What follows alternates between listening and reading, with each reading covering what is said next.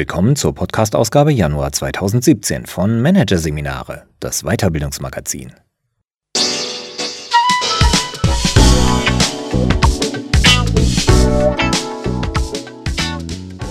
Weitere Podcasts aus der aktuellen Ausgabe behandeln die Themen Design Thinking, Prototypen für Probleme und Personalentwicklung 4.0, die Selbstentwickler. Doch zunächst Umgang mit Umbrüchen. Plötzlich machtlos. Von Sarah Lambers. Macht ist nicht von Dauer. Jobverlust, Umstrukturierung, Hierarchieabbau, Rente.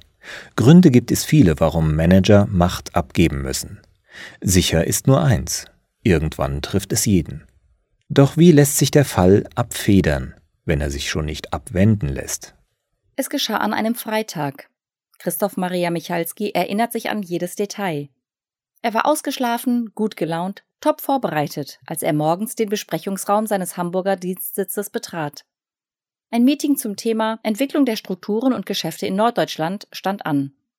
Er hatte die Einladung vor einer Woche per E-Mail erhalten. Es war das letzte Meeting für diese Woche. Das letzte Meeting, bevor er zu seiner Familie nach Münster fahren würde. Was Michalski nicht ahnte, es war das letzte Meeting für ihn in diesem Unternehmen überhaupt. Vor diesem Freitag traf Michalski permanent Entscheidungen. Als Bereichsgeschäftsführer Norddeutschland NRW eines großen Bildungsträgers hatte er Einfluss, die richtigen Kontakte, über 700 Mitarbeiter unter sich und die Verantwortung für einen Jahresumsatz von 24 Millionen Euro. Er war der Player, der Entscheider, der alle Fäden in der Hand hielt. Ich stand in der Mitte eines Lichtkegels, ich war sichtbar, erklärt Michalski. Dann ging alles ganz schnell die Einladung zum Meeting, der Freitag und die Worte Herr Michalski, wir trennen uns von Ihnen. Eine Stunde später stand er mit einem Bananenkarton unter dem Arm an der Alster. Ich war wie paralysiert. Plötzlich hatte mir jemand meinen Lichtkegel einfach ausgeknipst. Von jetzt auf gleich im Dunkeln zu stehen und sich neu orientieren zu müssen. Diese Erfahrung machen viele Manager im Laufe ihrer Karriere und mittlerweile immer häufiger. Besonders in der heutigen VUCA-Welt gibt es mehr Wechsel auf den Führungsebenen als je zuvor. Ein Grund ist die zunehmende Fluktuation an der Spitze. Laut den Ergebnissen einer Studie von Strategy And, der Wirtschaftsprüfungsgesellschaft PricewaterhouseCoopers, wechselten 2015 insgesamt 17 Prozent der 2500 größten Unternehmen der Welt ihren CEO. Das sind die meisten Wechsel seit der erstmaligen Durchführung der Studie im Jahr 2000. Dazu kommt, wenn sich die übergeordnete Chefetage neu sortiert, hat das meist personelle Konsequenzen auf allen Führungsebenen, erklärt Klaus Verführt, Managing Director und Partner von The Boardroom, einem Beratungsunternehmen, das sich auf die Vermittlung von Führungskräften spezialisiert hat. Ein neuer Chef bringt oftmals Mitarbeiter aus seinem alten Umfeld mit oder setzt neue Schwerpunkte, für die neue Kompetenzen und damit neue Köpfe gebraucht werden. Des Weiteren fallen durch Umstrukturierungen von Unternehmen, Fusionen und seit einiger Zeit den verstärkten Hierarchieabbau viele Führungspositionen einfach weg. Um die emotionalen Auswirkungen solcher Positionsverluste zu untersuchen, stieß Fairführ 2014 eine gemeinsame Studie seines Unternehmens, der Fresenius Hochschule und der High Performance Organizations Research Group an. Die Ergebnisse wurden in diesem Jahr auch als Buch unter dem Titel Top Manager in beruflichen Umbruchphasen veröffentlicht.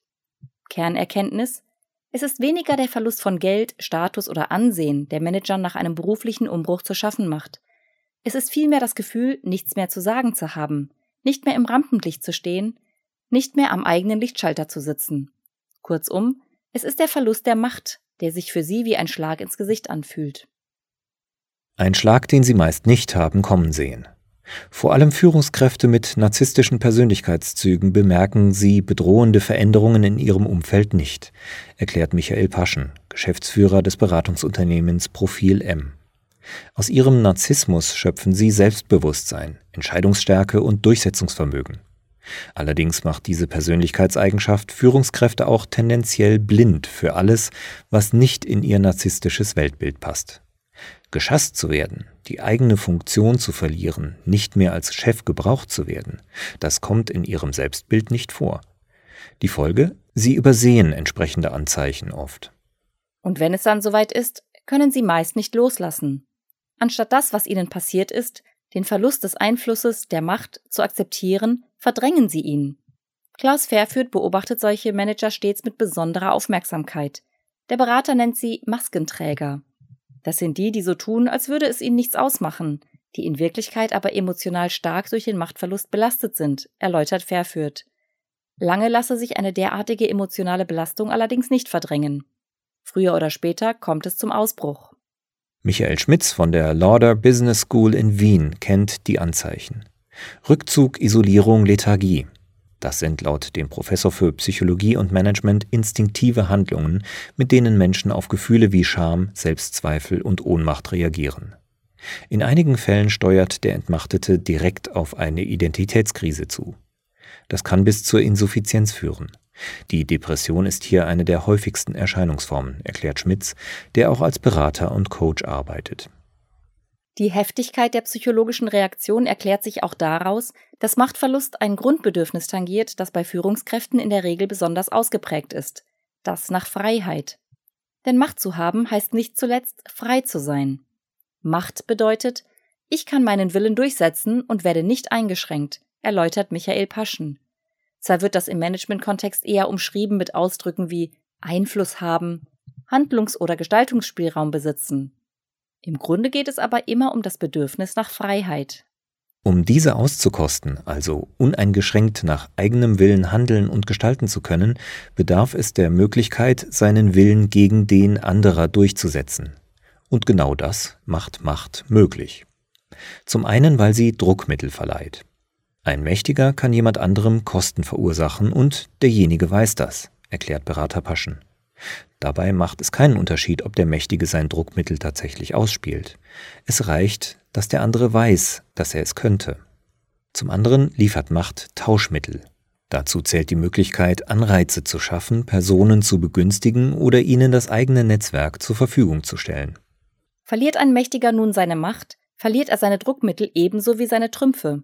Er fürchtet seinen Willen nicht mehr gegenüber anderen durchsetzen, nichts mehr einfordern, mit nichts mehr trumpfen zu können, wodurch er einerseits seine Freiheit und andererseits ein weiteres soziales Grundbedürfnis bedroht sieht, das nach Zugehörigkeit.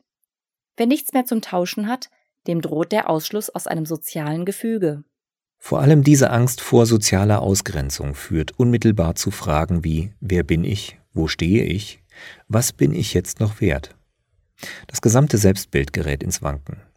Klaus Verführt hat dieses Phänomen sowohl in seiner Beratungspraxis als auch im Rahmen der Studie beobachtet.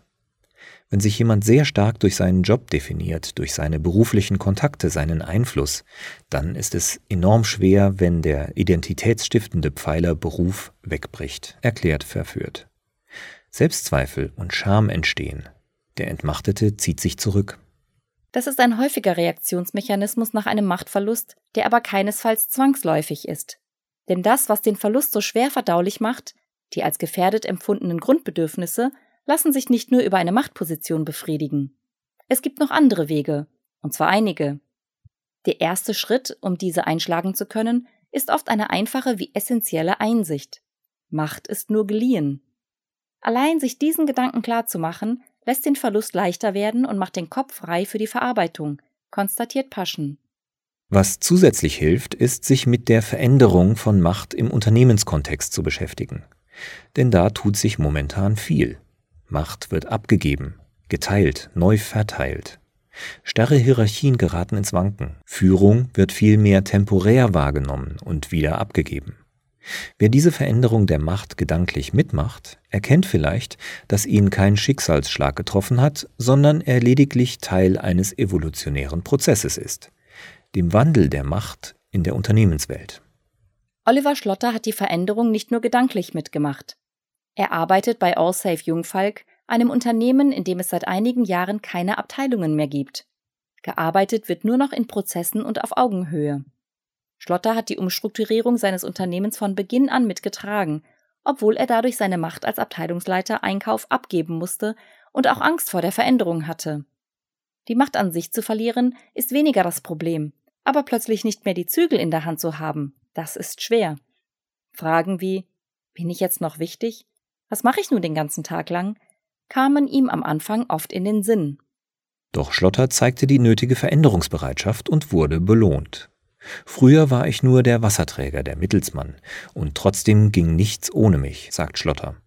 Heute kann er sich fachlich wieder voll einbringen, aber ruhig auch mal eine Woche krank sein. Die anderen kommen auch ohne ihn klar. Für Schlotter ist das eine ganz neue Art der Freiheit, die, wie er sagt, auch ein Gefühl des Freiseins beinhaltet. Gleichzeitig hat er aber auch Gestaltungsfreiheit gewonnen. Anstatt Briefe zu unterschreiben, kann er sich jetzt auch kreativ einbringen. Sein jüngstes Projekt, die Entwicklung eines Oberflächenfinders, durch den die Produktion wesentlich verbessert wurde. Schlotter hat zwar die Trümpfe und Druckmittel, die er als Abteilungsleiter hatte, verloren, aber weder seine Freiheit noch seine soziale Zugehörigkeit. Sein Selbstbild hat er einfach neu entworfen. Der Machtverlust war für ihn daher zu verkraften. Jeder hat etwas zu geben, und manchmal kristallisiert sich auch erst später heraus, dass das eigene Potenzial eigentlich doch ganz woanders liegt, erläutert Psychologe Michael Schmitz. Schlotter stellt seine Wichtigkeit nicht mehr in Frage. Er trumpft nun mit seiner fachlichen Expertise und mit seiner Persönlichkeit. Seine Kollegen konsultieren ihn nun nicht mehr wegen seiner Funktion, sondern nur noch wegen seiner Person und seines Wissens. Sie kommen jetzt nicht mehr, um sich abzusichern, sondern nur noch, wenn sie Probleme haben oder sich einer Sache unsicher sind, sagt Schlotter. Michael Schmitz nennt diese Macht die Macht der Persönlichkeit. Es geht um Wertschätzung und um Zuwendung, nicht um Druckmittel, betont er. Menschen mit persönlicher Autorität, mit Ausstrahlung und Authentizität brauchen gar keine offizielle Führungsrolle. Menschen folgen solchen Personen freiwillig, da sie in der Gefolgschaft einen Nutzen für sich selbst erkennen, verrät Machtexperte Michael Paschen. Und das ist oftmals sehr viel befriedigender als die Ausübung formell verliehener Macht. Der ehemalige Bereichsgeschäftsführer Christoph Maria Michalski hat mittlerweile ebenfalls die Macht der Persönlichkeit zu schätzen gelernt. Als der Konfliktnavigator berät er heute Unternehmen im Konfliktmanagement und wirkt dabei vor allem durch seine Persönlichkeit. Meine Kunden wollen mich als Menschen. Sie nehmen meinen Rat an, weil sie mich als authentisch erleben und den Sinn dahinter sehen. Das rührt mich, verrät Michalski. Er ist nun nicht mehr austauschbar, weil er keine Rolle mehr hat. Wenn man so will, könnte man sagen, seine Machtposition ist heute deutlich gesicherter als vor seinem beruflichen Umbruch. Auch deshalb, weil sich sein, wie er es formuliert, Lichtkegel nun nicht mehr aus einer großen Quelle, sondern vielen verschiedenen Quellen speist. Die Lichtstärke variiert, aber wenn einer das Licht ausknipst, stehe ich nicht gleich im Dunkeln da, sagt Michalski. Was er damit meint? Er schenkt heute allen Lebensbereichen die gleiche Aufmerksamkeit. Sein Tipp? Mehrere Lampen aus unterschiedlichen Bereichen zulegen. Egal, ob jemand seine Liebe zur Spiritualität entdeckt, Briefmarken sammelt oder durch den Harz wandert. Hauptsache, es gibt noch etwas neben dem Job. Michalski ist heute glücklicher als vor seinem beruflichen Umbruch und letztlich froh, dass alles so gekommen ist. Seine neue Freiheit kostet der 54-Jährige jeden Tag in vollen Zügen aus, denn einen Teil seiner Abfindung hat er bereits investiert. In ein Motorrad. Die Bedürfnisse, die hinter der Macht stehen, lassen sich also nicht nur im Job befriedigen, sondern auch im Privatleben, eben durch ein Hobby, eine ehrenamtliche Tätigkeit oder im Familienleben. Für eine psychische Ausgeglichenheit müssen diese Bereiche stets mitversorgt werden. Klaus Fairford weiß um die Wichtigkeit weiterer Standbeine für die psychische Stabilität. Es gilt, neben dem beruflichen Aspekt stetig weitere Aspekte zu identifizieren und zu schauen, wo man sich einbringen kann. Diese Standbeine sorgen unabhängig von der beruflichen Tätigkeit für Bestätigung, Identität und Freiheit.